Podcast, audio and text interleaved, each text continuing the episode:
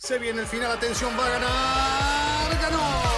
Es un podio muy especial, nos hace vibrar a todos y lo mejor son los aficionados coreando su nombre. Ha sido una gran jugada estratégica del equipo, pero sin la habilidad del piloto para gestionar neumáticos no les habría dado la victoria. Y allí ingresa Checo Pérez al corralito, luego de un gran premio de Mónaco apasionante. Fórmula Latina. Formuleros, ¿cómo están? Hemos llegado al episodio Lewis Hamilton. Ay, no es cierto, mentí, mentí, es el 44, pero justamente donde el británico, el siete veces campeón del mundo, no terminó bien. Me da mucho gusto saludarlos y es que justamente, obviamente, ya nos vamos a meter de lleno en lo que pasó en Azerbaiyán. Ese gran premio que no ha dejado de sorprendernos en ninguna de sus ediciones, que nos ha regalado carreras maravillosas y que este fin de semana no fue la excepción. Ya grabamos un bonus track eh, que hablamos específicamente del triunfo de Checo Pérez, por si lo quieren escuchar y no lo han escuchado, vayan a nuestros videos anteriores para que lo puedan disfrutar. De todas formas, claro que hoy vamos también a hablar de Checo, porque bueno, al ser el ganador de la carrera estuvo eh, inmerso en muchas de las situaciones que fueron ocurriendo a lo largo de esas vueltas en Bakú. Así que vamos a arrancarnos, metemos primera y eh, comenzamos. Diego, tu análisis hoy de Telemejía va a ser fundamental. Bueno, espérate, apago el Break Magic primero. asegurarme que no me vaya a pasar, no, por favor. en la primera curva. Eh, ¿Qué tal chicos? No, un saludo a todos y recordarles, bueno, primero agradecerles por tantos eh, views de este episodio bonus track con la victoria de Checo, por lo que viene creciendo, la lista de suscriptores del canal y todos los likes que le han dado a cada uno de estos 43 episodios anteriores y que desde ya le pueden darle el like también a este número 44. Bueno, no, realmente eh, todavía digiriendo un poco este gran premio porque, claro, nosotros nos enfocamos mucho en lo que pasó adelante, pero es que detrás pasaron muchas cosas. Eh, veía una repetición de lo que fue el reinicio final de la carrera de Antonio Giovinazzi. Y es que, o sea, detrás de los líderes pasaron muchas cosas y muy buenas, ¿no? Que a veces pues se nos olvida que estamos ante los mejores pilotos del planeta y que algunos de ellos, bueno, infortunadamente sus actuaciones quedan en la sombra de otras grandes actuaciones y grandes hechos y grandes protagonistas, pero que no por ello son menos, porque cada uno pues hay que contextualizarlo dentro de el equipo, la situación competitiva en la que se encuentra, ¿no? Y creo que hoy en Fórmula Latina se tratará un poco de eso también, ¿no? De eh, poner eh, el foco sobre otras grandes cosas que pasaron en la carrera, obvio, eh, yendo a esos puntos clave que tenemos las preguntas que nos han enviado ustedes y que allí vamos a tratar muy en detalle lo que fueron, digámoslo, las claves de este Gran Premio de Azerbaiyán. Además, un gran premio en el que tuvo un final un tanto inédito, ¿no? Yo no me acuerdo de, algún otro eh, gran premio en el que a dos vueltas del final hayamos tenido una este, rearrancada de, en parado, ¿no? Sin el safety car. Así que también ya entraremos en si fue buena la decisión, si no, si la bandera roja, si fue espectáculo o no, pero el que me quiero que me digan dónde está es Juan Fosaroli, porque creo que si él no nos va a dar un espectáculo hoy, ¿dónde estás, Juan? Hola Gis, Diego, Cris, y bueno, estoy en movimiento, como siempre lo está Fórmula Latina, ¿no? Hay que ir a fondo y estoy justamente trasladándome de un sitio al otro aquí en Buenos Aires, pero no quería faltar a la cita que es inexcusa, eh, no se puede eh, poner una excusa de nada para no estar en Fórmula Latina, así que por eso estoy aquí. Y la verdad que decías en algún momento, Giselle, salvo el Gran Premio del 2016, siempre el circuito de Bakú nos entregó eh, grandes espectáculos. En un momento tenía miedo, ¿no? Antes de la vuelta 30 venía muy estable, no había diferencias para poder activar el DRS entre nadie, o sea, la verdad que era una corrida que se, una corrida que se estaba corrida, digo, mira, perfecto. Más corrida, una carrera que se estaba, una corrida. Yo eh, estaba pensando en portugués, porque estoy yendo al aeropuerto. Bueno, entonces, este, lo que decía, en un momento parecía muy lineal, no iba a haber muchas diferencias. Entonces, a partir de esa vuelta 30 con el accidente de Stroll, cambió todo. Y bueno, igualmente fue una carrera muy interesante, me gustó mucho. Y como bien dijo Diego, no solamente enfocarse en la parte de adelante, sino lo que hizo Sebastián Vettel partiendo de atrás, lo que hizo Lando Norris recuperándose un poco, las últimas vueltas, la verdad que no dejó ni un segundo para no estar atentos en ese gran premio, sobre todo, como digo, ¿no? de la vuelta 30 a la 51, que a mi criterio, y lo vamos a hablar seguramente y ustedes tendrán su opinión, fue muy extraño, ¿no? Que se relance una carrera faltando solamente tres vueltas. Hubo un motivo anterior para poner una bandera roja también, porque fue un golpe muy peligroso el de Stroll, no se hizo. Pero bueno, seguramente hubo explicaciones, Michael Masi también las dio y lo vamos a estar detallando. ¿Tenemos un invitado ahí especial en, contigo o no? Ah, sí, una, una, una que apoya Fórmula Latina. A ver, Sofi, vamos Fórmula Latina. Ahí está, la tengo Ahora, ahí se sienta bien. Pero bueno, ella escucha, le gusta la Fórmula 1, tuvo el Gran Premio de Monza, se sacó fotos con todos los pilotos, la, se, la disfrutó. ¿Y quién es tu piloto favorito? Richard, a él le gusta Richard. Claro, bueno, no y está Checo perdida. Pérez también, pero Richard, claro. Muy bien. Todo le gusta. Todos, muy Bueno. bien, muy bien. Bueno, y seguimos en, en Argentina y ahora nos vamos eh, contigo, Cris. A ver, tú que eres el más purista de esta HH, este podcast, de este HH podcast, ¿qué te pareció eh, ese, ese reinicio? ¿Cómo lo viviste? A mí me encantó, me parece que es una buena alternativa que está utilizando ahora. Sí, la verdad que me parece bien. Eh, en otras épocas ya sabemos lo que hubiese pasado, ¿no?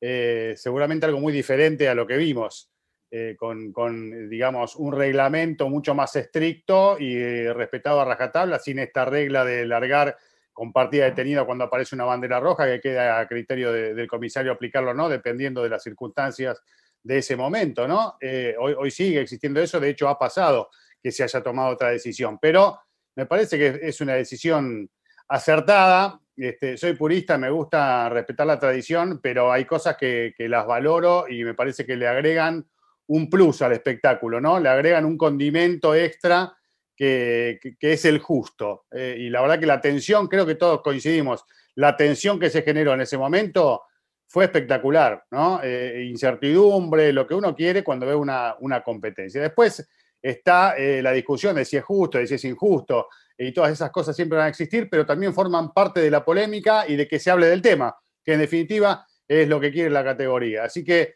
eh, y otra cosa importante es que varios años atrás, si surgía la idea de Bakú de hacer un callejero, no iba a ser como este que tenemos ahora, ¿no? Eh, es probable que haya tenido otras características, seguramente no una recta tan larga, con los riesgos que eso significa, digamos que cambió la cabeza de la Fórmula 1 desde hace un tiempo y está abierta, y ahora más todavía con la par- participación de Liberty, está abierta a eh, sectores de mayor aceleración, a asumir un poquito más de riesgo y, bueno, creo que Bakú no falla, Eh, siempre nos aporta algo, tuvimos en la clasificación cinco autos golpeados, ¿no? Eh, es como que uno no sabía qué, qué iba a pasar. Y después, bueno, lo que ya todos sabemos que sucedió a lo largo del Gran Premio, ¿no? Con Stroll y con Verstappen. Bueno, que, en lo que esperamos que Diego pague su Wi-Fi porque se le está yendo la imagen. Seguimos. ya estoy ah, nos escuchas. estoy ok. Sí, sí, sí. Bueno, no te vemos, pero te escuchamos, que eso es lo importante, ¿no? Entonces, bueno, a ver, un fin de semana en el que Red Bull marcó la pauta, ¿no? Durante todas las sesiones de prácticas, iban liderando eh, los Red Bull con muy buen paso y en la calificación, bueno, ya lo mencionabas, Chris, diversos accidentes que provocaron al final de la Q3 también una bandera roja que les impidió eh, realmente colocarse en la posición, vamos a decirlo así, que merecían o que eh, eh, estaban esperando, ¿no? Por los resultados que habían obtenido durante eh, las sesiones anteriores. Pero en carrera, como que todo se les, se les acomodó para que regresaran justamente al lugar al que pertenecían. Todo iba perfecto para que Red Bull hiciera ese 1-2, Después de, de muchos años iba por, por fin eh, Red Bull a volver a tener ese 1-2. Sucede el accidente de Stroll, hay esa bandera amarilla y después viene ese accidente de Max Verstappen y se pide una bandera roja. ¿Por qué digo se pide una bandera roja? Porque el equipo Red Bull eh, mandó un mensaje de radio, Christian Horner, a Michael Massey, el director de carrera de Fórmula 1, diciéndole, oye, está muy extraño, nunca vimos ningún eh, aviso, ningún señalamiento de que el neumático estuviera mal. No, o sea, no hubo nada que, que nos indicara que, que algo estaba mal. Estábamos todavía en el rango del uso del neumático. y Max tuvo ese accidente, además en plena recta, o sea, iba a más de 300 kilómetros por hora. Creemos que se debe de parar la carrera porque esto puede volver a suceder y además pasó con Stroll, o sea, fue lo mismo, ¿no? Entonces es Red Bull quien levanta la mano y dice, se debe de parar. Y Michael Massey dice, ok, se debe de parar. ¿No? Para los que dijeron que la bandera roja fue para ayudar a Hamilton y que no sé qué, pues no, ya ven que Red Bull fue el que dijo que, que tenía, o que, que sugirió que se, hiciera, que se hiciera esto. Y ya después viene esa famosa eh, polémica, Juan, ¿no? De tomar esa decisión, porque todos estábamos en la intriga, ¿no? De, oye, se va ya llevaba más del 75% completado, entonces ya se podía terminar y dar los puntos completos, o se va a relanzar pero con safety car, o lo que sucedió. Entonces, eh, algo inédito que fue la decisión final de, Michael Massey. bienvenida sea, ¿no? Esa decisión. sí, No, no, solo quería decir que, bueno, porque sé que ahí tenemos una pregunta de uno de nuestros seguidores que le ha enviado en vídeo y habla específicamente de ese tema, pero solo quería agregar que Lance Stroll pidió bandera roja cuando él chocó. Sí, él estaba un poco, pienso yo, con el susto del momento y que no venga otro auto aquí y me golpee. Yo, después de este batacazo que me he metido contra el muro de concreto de frente, que esto no vaya a ser eh, el segundo golpe, ¿no? Entonces, hay que... Y no es solamente eso. No, no es otra cosa, ¿no? y otra cosa. pasan todos los autos. Cuando un auto se golpea, pasa hasta que se toma la decisión, pasan todos los autos por ese sector, ¿no? Y ahí es donde vienen los problemas después. Exacto, bueno, y que también la, la, bandera roja se demoró mucho en salir, que es otro tema aparte de, las preguntas que tenemos al, al, respecto, pero Charles Leclerc sí lo dijo, ¿no? Porque la carrera continuó hasta, bueno, todos habían pasado por el lado del accidente de Verstappen porque Verstappen iba de primero, o sea, todos vieron lo que había pasado con Verstappen y solo hasta cuando estaban acabando el segundo sector casi que les quedaba una o dos curvas para salir de nuevo a esa zona de plena aceleración, ahí ya se denota que hay bandera roja, pero fue excesivo el retraso.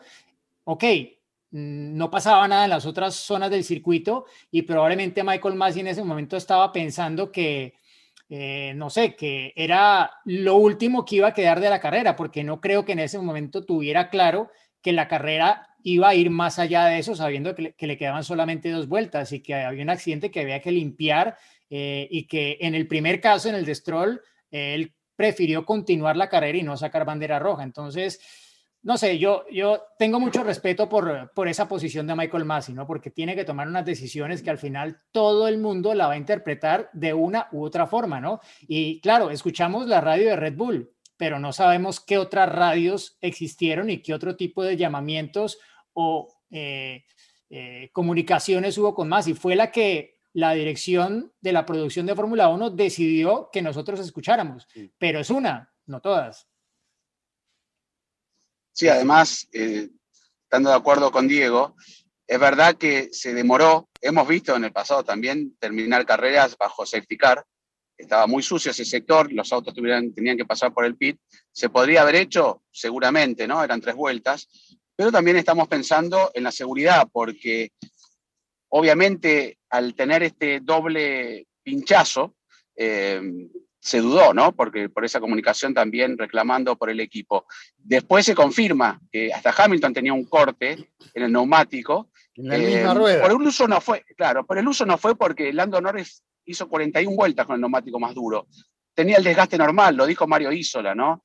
Seguramente algún elemento externo, es un circuito que hubo muchos accidentes, inclusive en algún momento, ¿se acuerdan? En la curva 15 dicen que se cayó una rama, la tuvieron que esquivar tanto Checo como, como Max Verstappen cortaron la curva. Leclerc. claro, claro, pero también Checo la cortó, ¿se acuerdan? Que uno dice, qué raro, es, es un corte de, de, Max Verstappen, pero a lo que voy es que pudo haber quedado algún debris, pudo haber hecho algún, algo que cortó, no sé, algún bordillo que justo lastimaba la, eh, la rueda izquierda, pero bueno, en definitiva, yo creo que cuestionado, mucha gente por seguridad, también como yo lo pensé, digo, bueno, ahora del accidente de Stroll, bandera roja, ¿no? Había muchos restos, el golpe fue duro, lo pidió Stroll también, pero no fue así.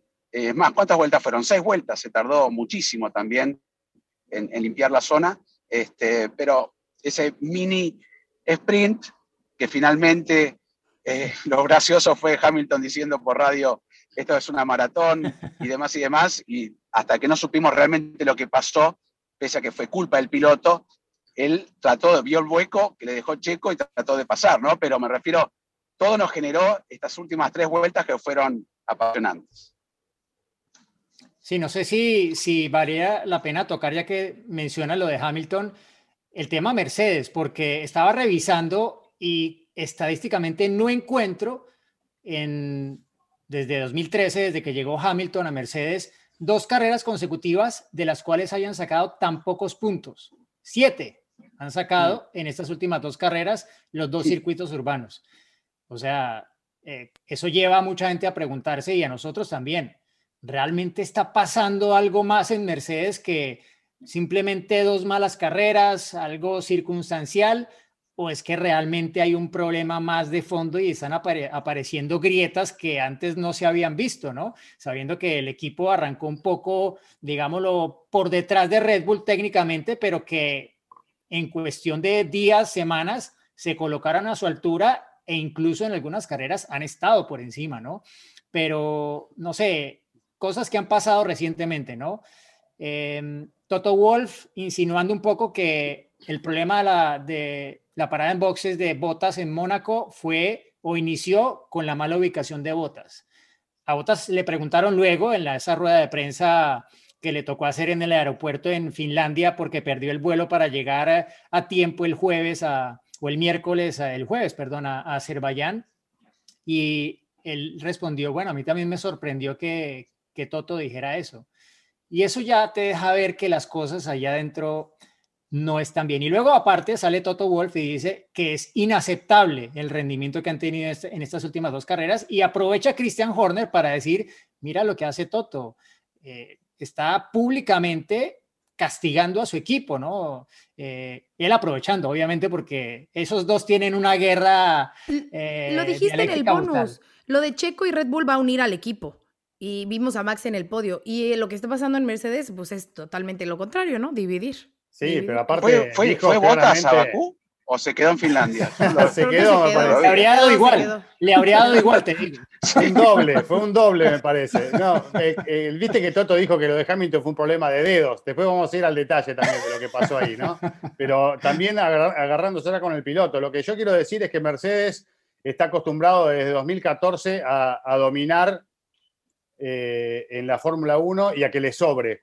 Y hoy no le está sobrando. Y eso genera tensión y, eso genera incomodidad. Ellos no están viviendo la misma sensación que han tenido desde 2014 hasta el año pasado. Eh, tienen otra sensación. De todas maneras, hay una empresa muy fuerte, un equipo muy fuerte, sólido, gente muy capaz y buenos pilotos, sobre todo Hamilton, para salir adelante de esta situación. Tal vez dentro de un par de grandes premios estamos hablando de otra cosa, muchachos. ¿eh? No es que se derrumbó todo. Eh, eh Seguro. Siguen teniendo un fuerte ellos fuerte y, saben cómo salir adelante y volver a pelear y, por qué no, intentar y, tal vez lo consigan volver a posicionarse en el primer puesto de constructores y de pilotos. Eso lo dirá el campeonato. Pero lo que sí es cierto es que hay una incomodidad y una situación a la que ellos no estaban acostumbrados desde hace muchos años. Ahora, la verdad, ¿no? Hamilton sacó adelante el fin de semana, no, no quiero, le caigo por el error que cometió, pero durante toda la carrera estuvo, nunca estuvo, giró a un segundo menos que Checo, salvo en la vuelta 15, cuando Checo ya había calentado los neumáticos duros, siempre la diferencia fue moviéndose entre dos décimas, inclusive muchas veces vueltas iguales, se, ampliaba a ocho décimas. Hay que reconocer que el Red Bull en el primero y segundo sector era dominaba y Hamilton recortaba en el último. Eh, tuvo una muy mala parada, una mala entrada, a, eh, vuelta previa a la entrada de boxes, a donde Checo se destacó, que lo dijimos en, Fórmula Latina. O sea, el fin de semana de Mercedes lo estaba recomponiendo de alguna manera Lewis Hamilton. Tenían una ala distinta, una ala no te genera esa diferencia, ¿no? Hay algo raro en tanto en la confianza de Botas como este, en lo que sucedió. Pero yo creo que Mercedes estaba encontrando alguna solución a un fin de semana que parecía que iba a ser mucho peor por lo que vimos el viernes se recuperó un poco. O sea, yo creo que cuando lleguemos a circuitos normales, tal vez allí la diferencia vuelva a ser lo que vimos en España o demás, pero estos dos grandes premios le dieron un golpe de realidad. Yo creo que desde el, Gran Premio de los Estados Unidos, desde el 80, perdón, del 2012, ¿no? 2013. 2012, 13, Este, no finalizaban dos autos terminaban la carrera, pero finalizaban fuera de los, de los, puntos, ¿no? Abandonaron, eso sí, 2016, 2018 auto y demás. Pero terminando carrera sin sumar dos Mercedes, no lo veíamos desde ese gran premio y es muchísimos años. ¿eh?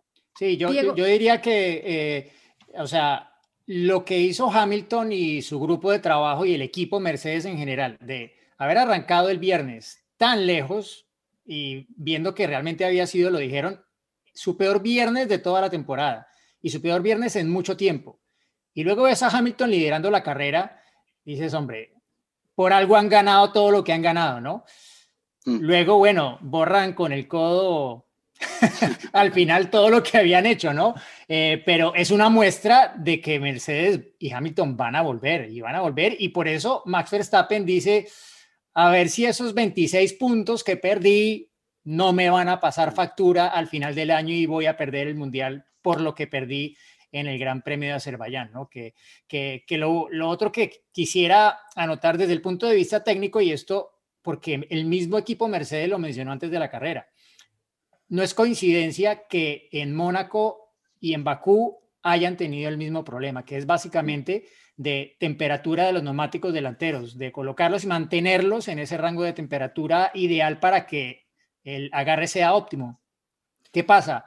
Son circuitos que tienen curvas muy cortas, de ángulo recto, de 90 grados, o sea, los autos pasan en curva poco tiempo. Son muchas curvas lentas, pero pasan poco tiempo en la curva y son curvas de baja energía, es decir, no es como eh, Rush Radillon o Maggots Beckett Chapel en Silverstone, que el auto está con una carga y pasando por la curva durante bastante rato, no, esto son curvas que pasan muy rápidamente, ¿no? Que de hecho, pues es algo que aparentemente le viene muy bien al estilo de manejo de Checo, pero que en el Mercedes no ayuda a que los neumáticos estén en ese rango de operación y sobre todo los neumáticos delanteros, ¿no? Y mantener ese balance mm, neumáticos delanteros, neumáticos traseros para que el balance del auto se mantenga todo el tiempo, ¿no? Ese ha sido el problema. Ya cuando entran en las tandas largas, claro, vueltas, vueltas, vueltas, ya ese problema como que desaparece, pero llegar allí a ese punto de colocar los neumáticos en ese rango óptimo es lo que les ha costado en estas dos carreras. Y por eso, como lo decía Juan, eh, cuando vayamos a los circuitos más normales, eh, yo espero que Mercedes vuelva por sus fueros. ¿Quieres de una vez, ya que estamos en ese tema, explicar ese famoso y mágico botón que sirve para calentar los neumáticos, el, el Brake Magic, o quieres que lo pero digamos tenemos una pregunta al respecto, ¿no? Entonces nos esperamos a que... Es una leva, es una leva, ¿no? En este caso. Hay otros autos que lo tienen distinto, pero muchos los utilizan. Bueno, entonces espérense al final para que les expliquemos qué es el Brave Magic. En pocas palabras, no se vayan.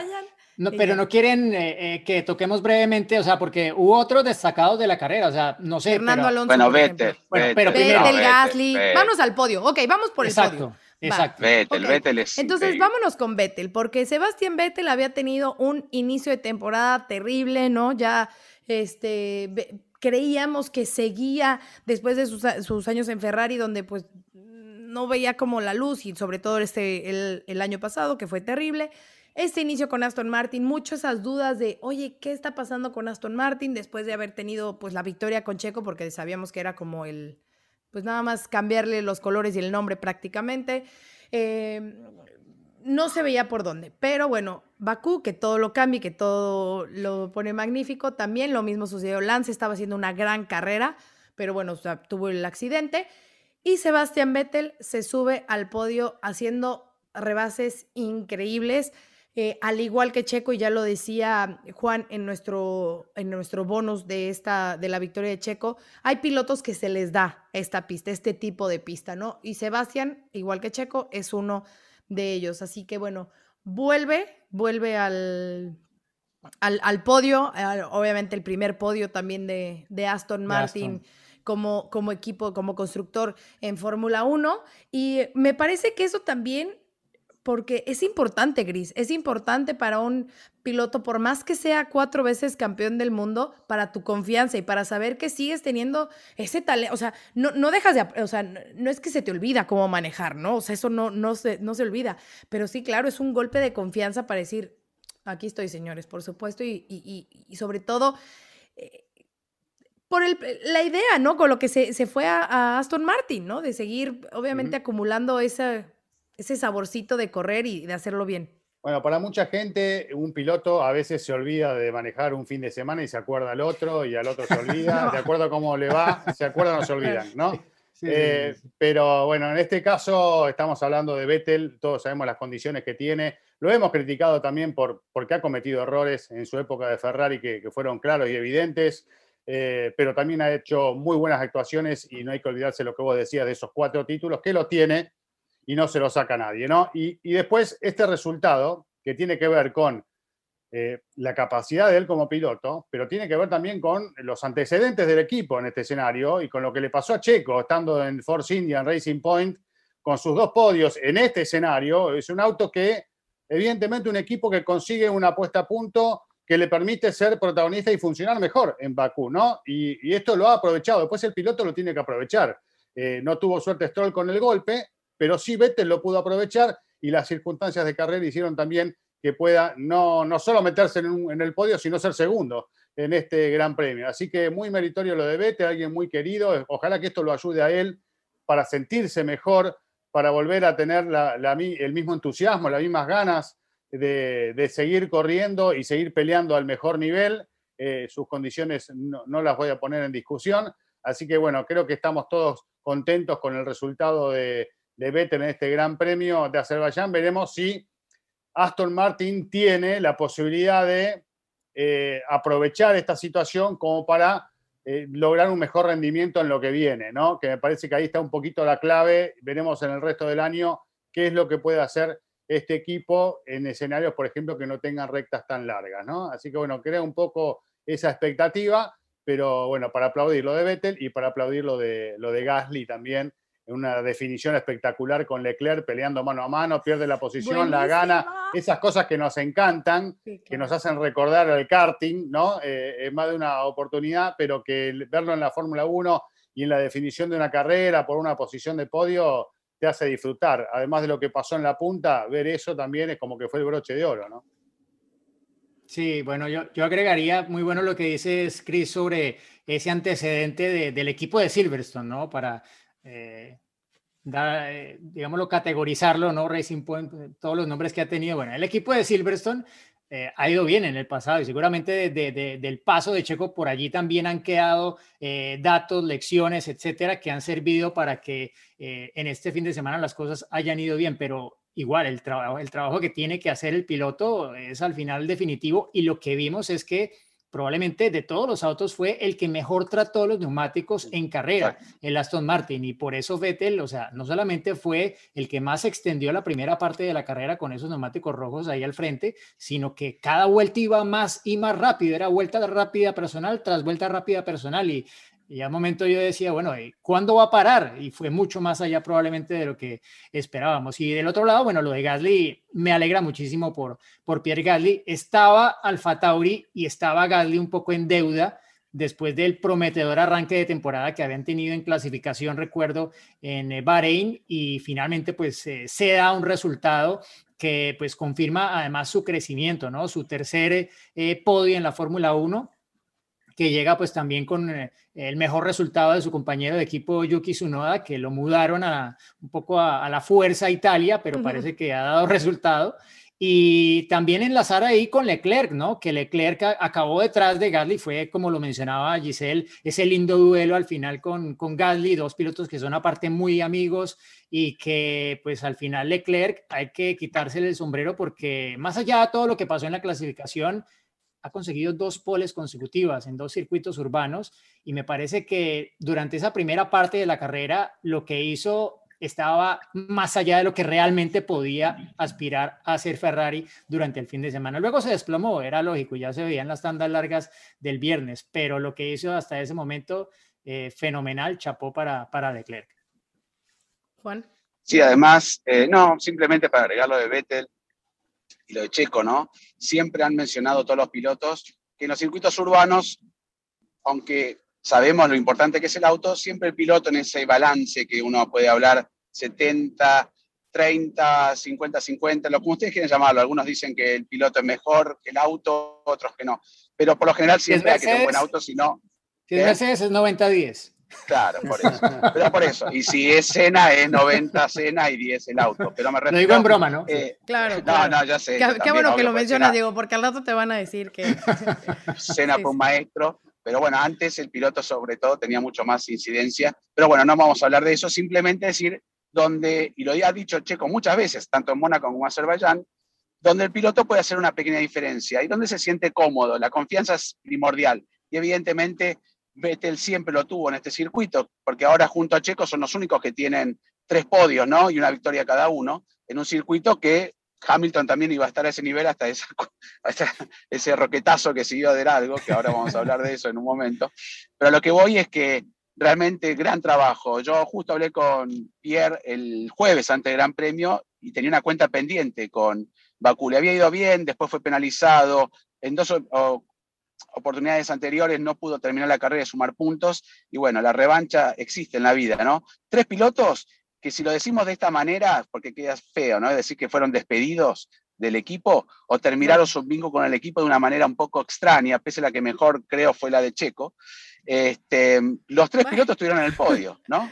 Presente, Bueno, sí, pasado pero- e historia claro, de Red Bull, claro, además. ¿no? Claro. Seguro, exacto, pero me refiero, nunca vi sonrisas tan grandes como en ese podio, ¿no? Claro. Como de manera de, de revancha de los tres, como diciendo, Lo- acá estoy, por todo lo lo, que pasó. Vettel Diego, por como redención. venían, claro, Vettel como venían dándole duro, durísimo ya de hace tiempo, Checo que no había cumplido con esas cinco carreras y ya muchos lo, lo daban que no se adaptaba al Red Bull. Y bueno, Pierre Gasly nuevamente en el podio, él dijo en la entrevista, ¿no?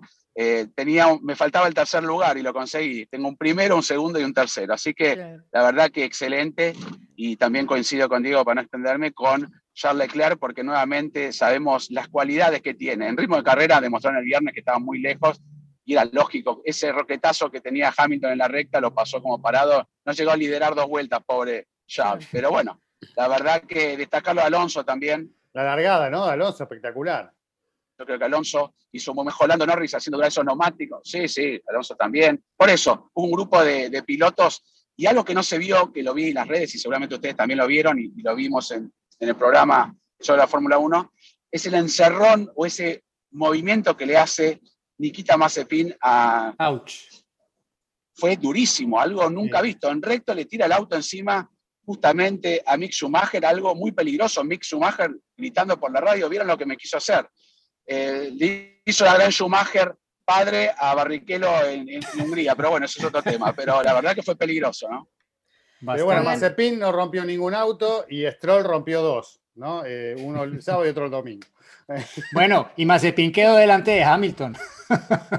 Claro. Oigan, Siete minutos tardó Hamilton, siete minutos tardó un poco más en dar la vuelta final. Este, hasta lo pasó Checo Pérez que venía en auto médico porque tuvo que bajarse del auto. Llegó al parque cerrado último, devastado. Increíble lo de, lo de Hamilton, ¿no? No, ni, se enca- Sí. ni se preocupó en pasar a los dos Haas. Podía haberlo hecho, pero no le importó. Una, Este, una una mención pequeña final- pausa, rápido. Ay, perdón, Diego, rapidísimo, pero para que no se me desvíe porque estábamos hablando de Ferrari, que no se pueden perder el episodio que tuvimos con Marc Gené. De verdad, una persona este, más autorizada para hablar sobre la escudería no existe. En Así que español, vayan a sí. verlo porque, o sea, de verdad, en español, Sí. sí, sí, claro. Porque vayan a verlo, merece mucho la pena. Ha manejado Mucho. cantidad de, de autos que se puedan imaginar, o sea, de cabalinos. Y además, pues obviamente está ahí carrera a carrera con el equipo. Así que Es Y que aparte, aficionados, gente El que episodio Checo, ¿eh?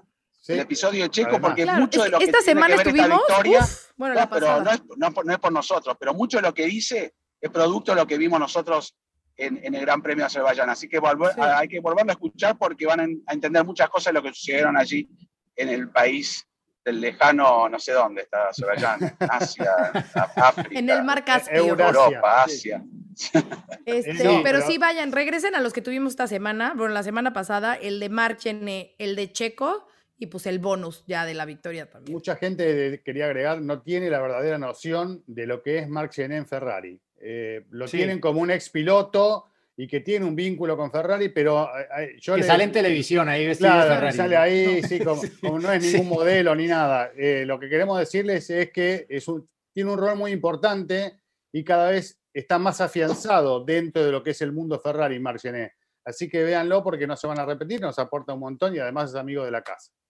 Sí. Eh, sin duda. querías mencionar sí, sí, sí, solamente antes de pasar a las eh, preguntas eh, de, de, nuestros seguidores, em, solamente agregar que obviamente ha sido un fin de semana en el que la Fórmula 1 ha estado de luto por la muerte, la desaparición de Mansur Oye, un hombre que tiene mucha historia desde los años 70 en la Fórmula 1 y pues ligado a la historia del equipo McLaren, ¿no? Llegando antes allí con su marca TAG, pero luego siendo uno de los socios principales del equipo y bueno, una mancuerna que hicieron allí con Ron Dennis que llevó al equipo también un poco a ser eh, una gran fuerza de la máxima categoría. Y esto pues eh, de alguna forma ha tenido el pequeño homenaje del equipo McLaren de acabar sus dos pilotos la carrera dentro de los puntos, aparte con un Lando Norris que yo no había caído en cuenta y me lo mencionó ayer mi padre, es el único piloto que ha puntuado en todas las carreras. Aparte de, bueno, fue una buena carrera, pero ya perdió el tercer lugar del campeonato porque Checo consiguió una victoria, pero eh, está en un McLaren y lo viene haciendo muy bien.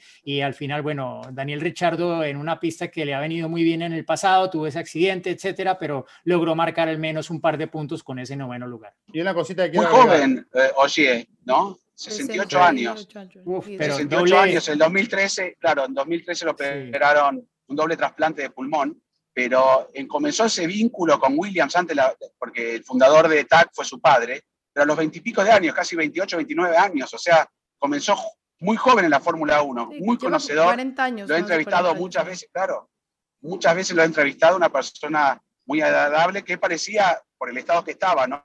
Un poco más grande, pero cuando me sorprendió cuando me enteré que tenía 68 años. Sí, no, lo que quería decir es eh, que habrá pasado por la cabeza, cambiando de tema, ¿no? De, Alex Albon, que vi en, las redes sociales felicitándolo a Checo por la mm. victoria, ¿no? Y por su rol y al equipo, por lo que han logrado en Bakú, pero en un lugar que era el suyo, ¿no? En su momento, ¿no? Qué, situación incómoda, algo que él no pudo lograr, lo logra su reemplazante, ¿no? Te voy a decir algo por, por algo que me mencionó alguien que, que ha hablado con él en las carreras, eh, que eh, me contó un poco que le sorprendió la madurez con la que Alex Albon está enfrentando esta situación. Y le sorprende la buena relación que lleva con todos dentro del equipo, a pesar de que no está pilotando en cada gran premio. Y ojalá que llegue en el futuro una buena oportunidad para Alex Albon, porque pues tristemente sabemos que en Red Bull cuando un piloto le ponen la X, se la ponen por lo general para siempre, ¿no? Eh, pero pues obviamente Alex Albon hizo cosas muy buenas. Recordemos que cuando él debutó en Red Bull, bueno, peleó la posición contra Checo en Spa y le ganó la posición. Claro, venía desde atrás en la parrilla, había penalizado por cambio de motor, etcétera. Estaba en un Red Bull y Checo estaba en un Racing Point, pero igual, eh, él ha hecho cosas muy buenas con el equipo. Infortunadamente, pues eh, las cosas llevaron a, lo que es la situación del equipo hoy, por fortuna para Checo también, eh, pero pues seguro que tendrá futuro en la Fórmula 1 Alex Albon, más allá de su participación en el DTM este año.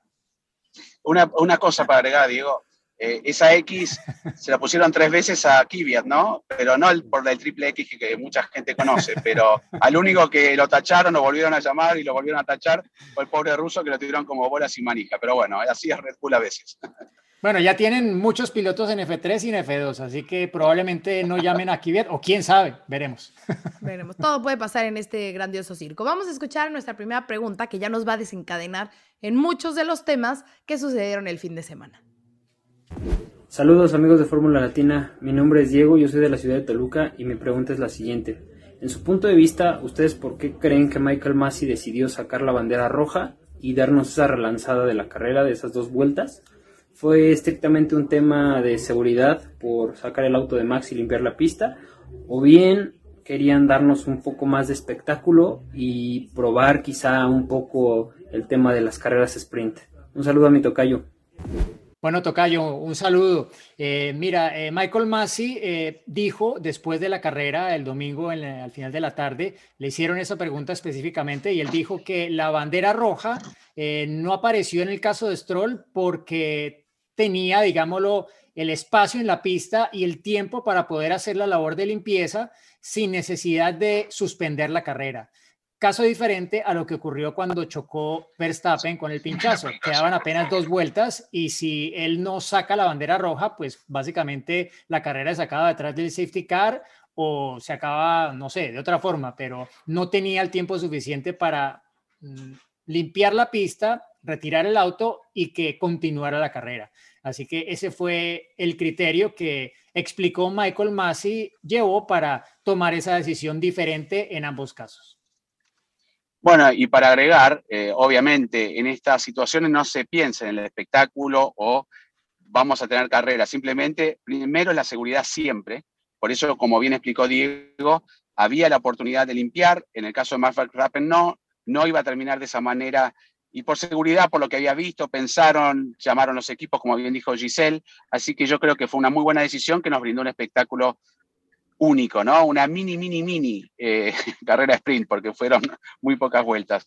Pero bueno, yo llegué al destino, así que no el destino final de Fórmula Latina, porque aún faltan muchas respuestas y preguntas y también anécdotas, pero se los dejo a ustedes. Yo me despido, abandono este barco por ahora. No hablen mal, ¿eh? Ay, Me van a contar. Mire, ahí está Sofi, se despertó también porque llegamos. Así que, ahí está. Chao, chao, saluda a Sofía. Un abrazo grande, nos reencontramos, ¿eh? Chao, chao. Bye, Juan. Oigan, pero yo creo que sí fue también un poquito de, espectáculo. Sí, para mí también, claramente, porque si no nos quedábamos sin ese desenlace, ¿no? Pero bueno, también tenemos preguntas relacionadas con Sí, seguridad, pero un poquito de espectáculo. Totalmente de acuerdo. ¿eh? ¿Quieren ir con otra pregunta? Vamos. A ver. Hola amigos de Fórmula Latina, les habla Raúl Gutiérrez de Ciudad de México y mi pregunta es, ¿qué fue lo que le pasó exactamente a Lewis Hamilton el domingo? Y si tuvo algo que ver el famoso Magic Break de Mercedes.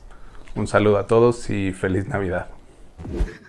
Feliz Navidad, feliz Navidad a todos, por supuesto, feliz Navidad. Me encanta porque, ¿sabes qué? No sé qué puso eh, hubo un post, creo que fue de, de Aston Martin o algo de Fórmula 1, que, algo de Betel, y entonces todos ponen feliz Navidad, feliz Navidad, ya para todo es feliz Navidad. Este, próxima victoria para mis cumpleaños, por favor me dicen también feliz Navidad, así quiero que sea todo. Pero bueno, eh, Raúl, creo que el hombre indicado para responder tu pregunta es el hashtag de Mejía, porque va a hablar justamente de ese botoncito y que nos diga si fue realmente ese break magic o no el que influyó eh, en ese pasada de pista de Luis Hamilton.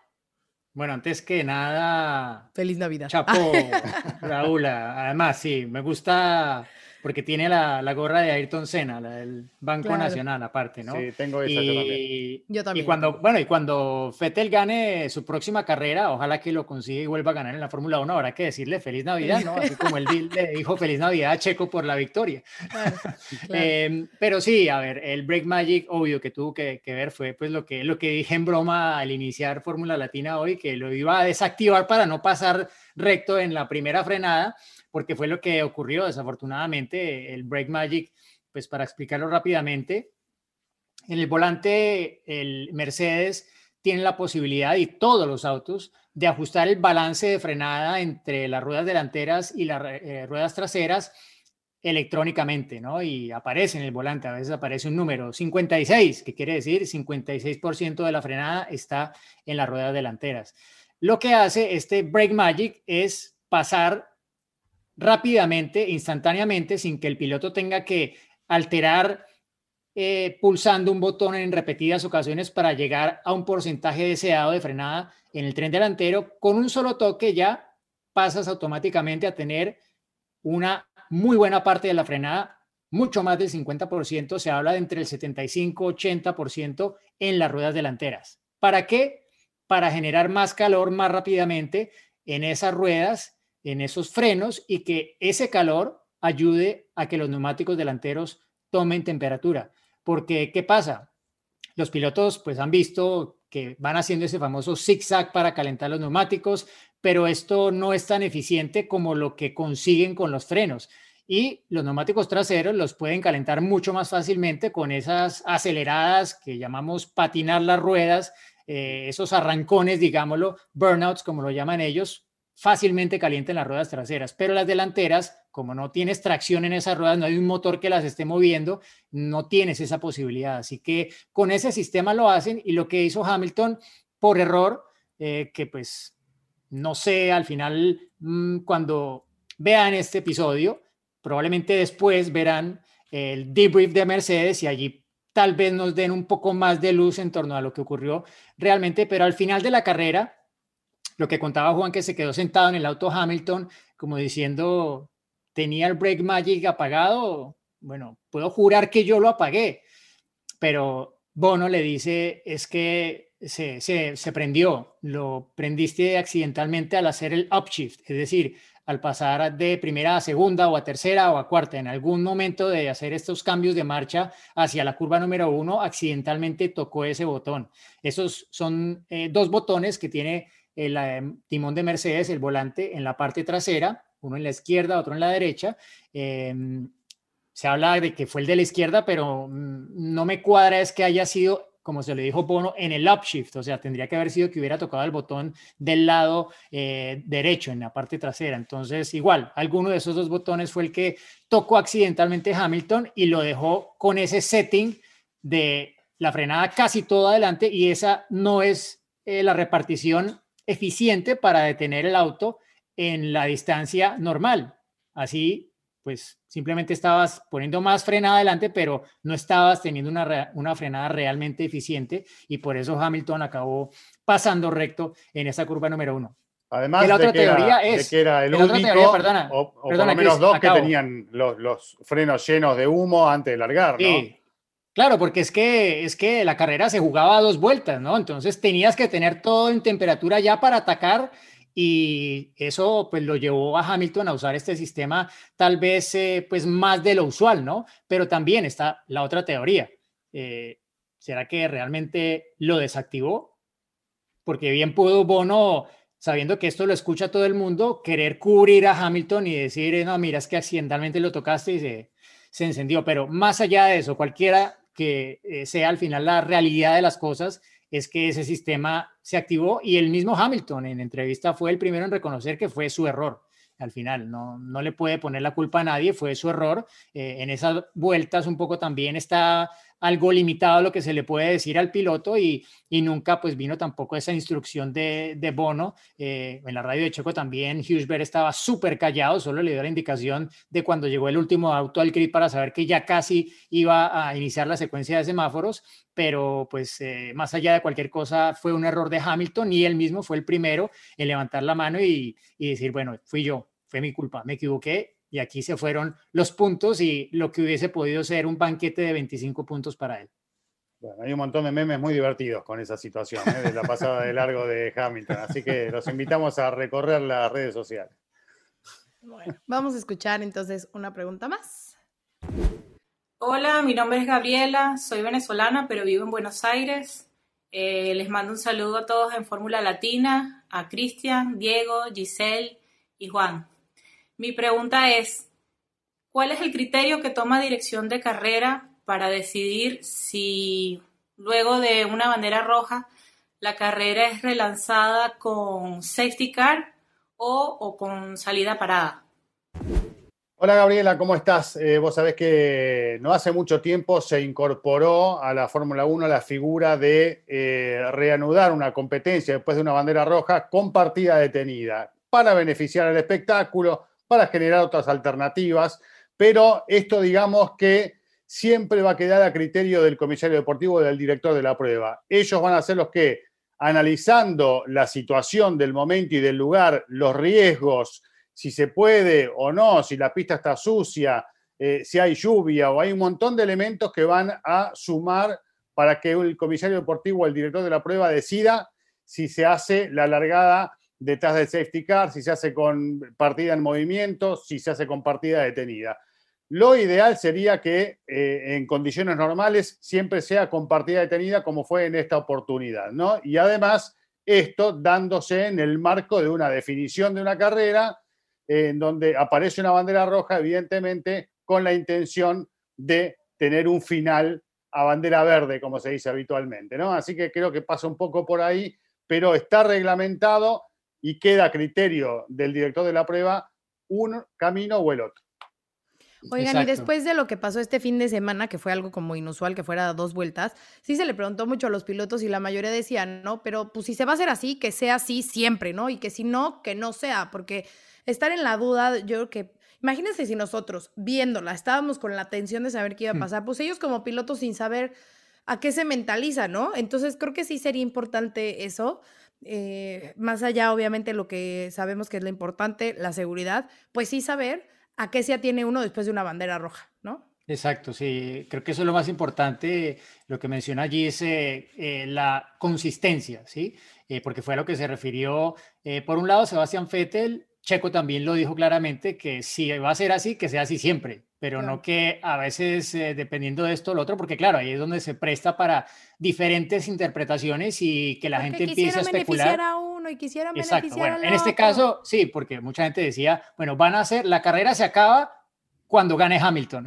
Claro. Alguien lo escribió así, bueno, es eh, un poco extrema la forma de, de verlo, pero, pero es para lo que se presta también, ¿no? Entonces yo creo que es, es lo más importante que si esto se va a hacer, se haga siempre, obviamente, si están las garantías para poder hacerlo, ¿no? Porque me, mencionaba Checo, a mí me quedó sonando porque Checo lo mencionó, eh, dijo que en Imola, eh, cuando le hicieron esa pregunta, dijo en Imola no se hizo porque un carril de la parrilla estaba eh, más seco que el otro, entonces como que no era justo, no, no sé exactamente a qué se refería, pero pues sí que podrá haber casos en los que eh, para el director de carrera no sea justo hacer este O tipo de reinicio a dos vueltas del final y preferirán o acabar la carrera directamente eh, o eh, simplemente relanzarla detrás del safety car.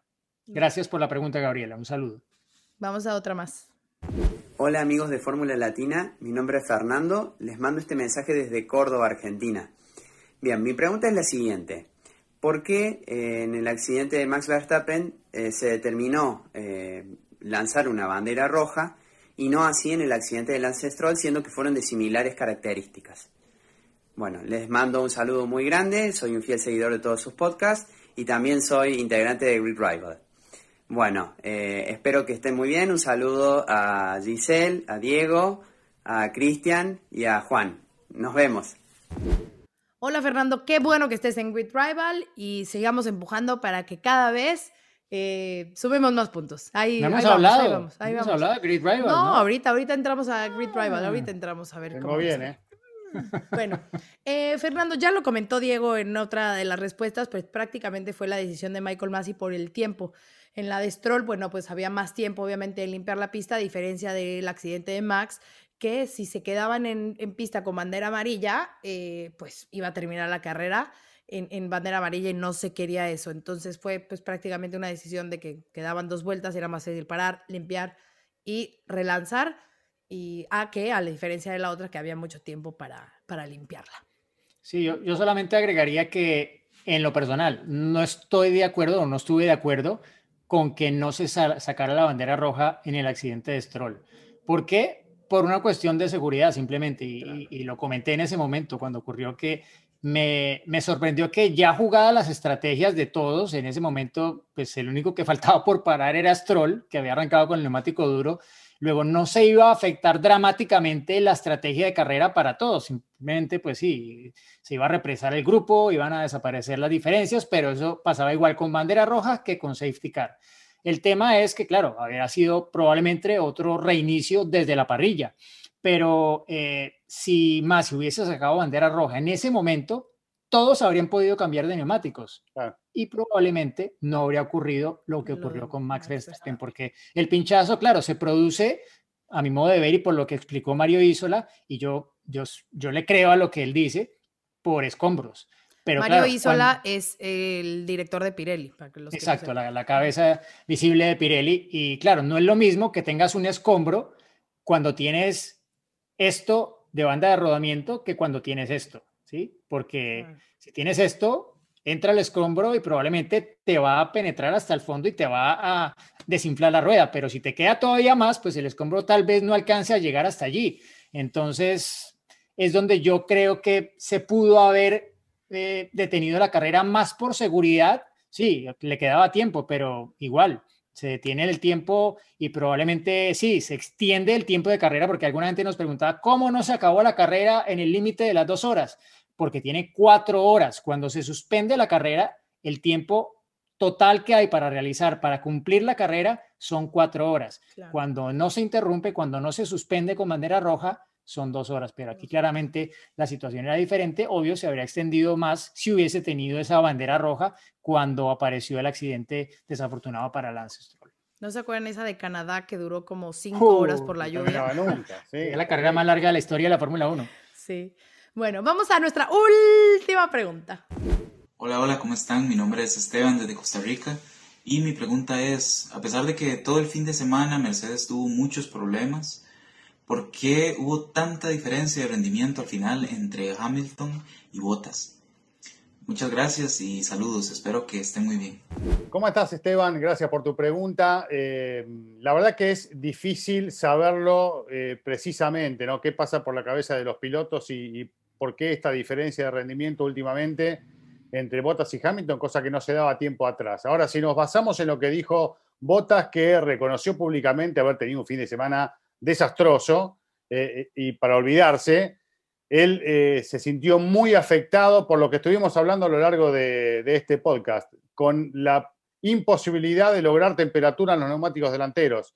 Tardaba, decía Botas, 10 vueltas en lograr temperatura en el neumático de manera de sentirse más cómodo. Y en esas 10 vueltas perdés una eternidad, perdés posiciones, perdés posibilidad de sobrepaso. Y eso es lo que le pasó a lo largo de todo el fin de semana, sobre todo en el Gran Premio. Así que ahí estuvo el principal problema de Botas. Claramente Hamilton pudo resolverlo de otra manera eh, y, y, tuvo otro rendimiento, ¿no? Después de lo que pasó en el final ya hablamos. Pero básicamente pasa por ahí el problema de Botas en Baku. Hay que ver qué sucede en el resto del calendario, pero no está pasando claramente un buen momento el piloto finlandés. ¿no?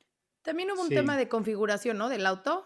Sí, sí, que, que, es lo que, lo que iba a comentar, pero, pero antes de eso, que no se nos olvide que Bottas iba para el podio en Mónaco y Hamilton no, ¿no? O sea, fue una cuestión más de este fin de semana, que desde que se le retrasó el vuelo empezó mal, eh, pero mm, yo diría que también en algún momento tomaron caminos diferentes, ¿no? Mercedes probó mmm, dos salas, entiendo, diferentes eh, eh, durante viernes y sábado. El viernes, bueno, tenían ambos la misma configuración. El sábado por la mañana probaron otra configuración diferente de menos carga y al final, o de más carga, perdón. Eh, ya, bueno, ya me un, eh, una confusión en la cabeza de cuál diferente, era cuál día, pero diferente. probaron dos cosas diferentes el viernes y el sábado por la mañana. Al final, Hamilton decidió irse por el ala trasera más pequeña y Bottas se quedó con la de mayor carga que eso un poco se vio reflejado luego en la clasificación en la carrera con lo que decía Juan de que era un cohete en el sector 3, el de la recta larga, el auto de Hamilton, pero el de Bottas no. Entonces tenía que ver también con esa configuración, que uno pensaría que con un ala de más carga, pues debería tener la posibilidad de generar más temperatura, pero claro, esto estamos hablando del ala trasera, no del ala delantera. ¿Qué otros problemas tuviese? Bueno, ¿qué otras diferencias de configuración podrían tener los dos autos no lo sabemos, pero sí que me, me quedé con una radio de botas eh, durante la práctica libre en la que él decía, no, eso no funciona y no sé, o sea, como que ya es que nada le funcionaba y el auto, hicieran lo que hicieran, es que no tenía agarre y no conseguía entrar en esa zona en la que el Mercedes rinde, ¿no? Y cuando pues eso ocurre, cuando la temperatura no está, cuando el neumático no está y no da el agarre, para el piloto es muy, muy difícil porque simplemente no tiene la confianza, no tiene la seguridad para atacar en las curvas y es lo que le pasó este fin de semana, desafortunadamente, a Falter Bottas. Bueno, pues resueltas las preguntas, si tienen más, bueno, ya saben, mándenoslas y entramos directo a, ahora sí que nuestra, nuestra sprint race, así como los pilotos tuvieron su última oportunidad, nosotros tenemos nuestro anecdotario, que es nuestro, así como nuestro último suspiro de Fórmula Latina. ¿Quién va a contar hoy alguna anécdota? No sé si quieran de Bakú, de Azerbaiyán. Yo quiero aprovechar para, aprovechando la victoria de Checo, ¿no? A quien a volvemos a felicitarlo, tenemos el bonus track hablando de la victoria de él para que lo puedan ver cuando quieran. Y la entrevista eh, previa recordar ese podio en 2016, eh, que estábamos ahí eh, después de la transmisión con Diego, esperándolo a Checo para entrevistarlo, algo que no hacíamos muy seguido, pero que bueno, en ese momento, por la circunstancia, después del Gran Premio, nos habían dicho que Checo iba a venir. Al rato estábamos con Diego esperando para grabarlo, nos viene y dice, no, no, no va a poder venir Checo. Y bueno, ahí planificando otra vez, eh, a ver qué hacíamos. A, los 10 minutos, 20 minutos, vienen otra vez. Sí, ahora viene Checo. Así que estábamos, que sí, que no, que sí, que no. Bueno, finalmente vino.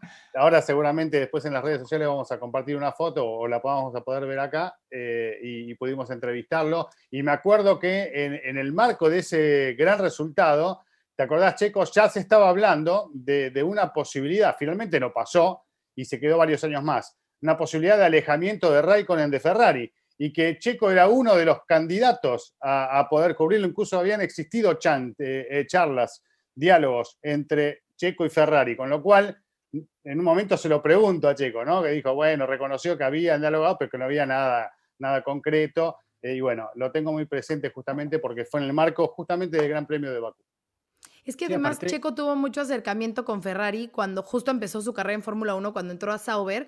Checo formaba parte de, la escuela de pilotos, ajá, de la Ferrari Driver Academy. Entonces, en algún momento tuvo ese acercamiento, pero luego, obviamente, pues cambió de motorista cuando McLaren y demás. Entonces, ya ahí la historia como que se, se separa un poco, pero sí, claro, era, era un, un rumor fuerte. Yo me acuerdo muy bien esa primera victoria. Tengo hasta así mi selfie con el el, trofeo. Primer podio, primer podio, primer podio. ¿Qué dije? Victoria. Ah, bueno, ok, claro, es que como ya solo ganamos, ya no es podio, ya solo ganamos, ¿no? E, era como una victoria para, para Force en ese momento era como una victoria. Claramente. Y, y, y sí, eh, bastante obviamente emocionante. Es que fueron... Porque además fue la, una carrera que cualquier resultado iba a ser loquísimo, ¿no? Por cómo se dio esa, esa carrera. Es que fueron dos podios muy seguidos, ¿no? Porque fue Mónaco luego Canadá y luego Bakú, si no me equivoco, porque veníamos eh, esa primera no, Canadá fue, fue en otro año, Canadá fue con Sauber. No, no, no, fue, no, fueron en 2016, el calendario fue Mónaco, Gran Premio de Canadá, y a los ocho días era el primer Gran Premio en Azerbaiyán. Ah, no sé si te acuerdas. Te que volamos directo de, Montreal a, a, Bakú para, esa primera carrera, sí. fue como un back-to-back muy extraño porque era en dos zonas eh, eh, horarias que no tienen nada que ver, exacto, sí, sí. Recuerdo que de hecho volamos en el mismo avión con Checo desde Montreal hasta, hasta París. Ya luego nos perdimos, pero hasta París, que era el punto de conexión, eh, volamos en el mismo avión y bueno, tuve la casualidad de quedar en el asiento al lado de Checo. la única vez que he volado al lado de un piloto de ah, Fórmula 1. Casualidad. casualidad. Ajá. ¿Y qué te contaba? Mexicana no hubo en vacuno. ¿No? ¿No te contó nada ahí? Eh, no, durmió todo el vuelo. Mm. A mí también en alguna ocasión me tocó viajar con él, pero era un pequeñito de, o sea, algún europeo como de, no sé, de Frankfurt a algún lado, o sea, como algo pequeño, pero, pero eh, no, nada, no logré sacar ninguna información relevante, ¿no? No lo logré. Bueno, em, pues nada, terminamos después de este grandioso Bakú, que ojalá que siga muchos años en el calendario, porque de verdad que sí nos regala grandes espectáculos. Y ya con la mira puesta en Francia, se nos acaba el tiempo, ya no pudimos ver Grid Rival, pero se los prometemos que la próxima semana, previo a la carrera, pues ya les damos todos sus tips, los puntos y demás.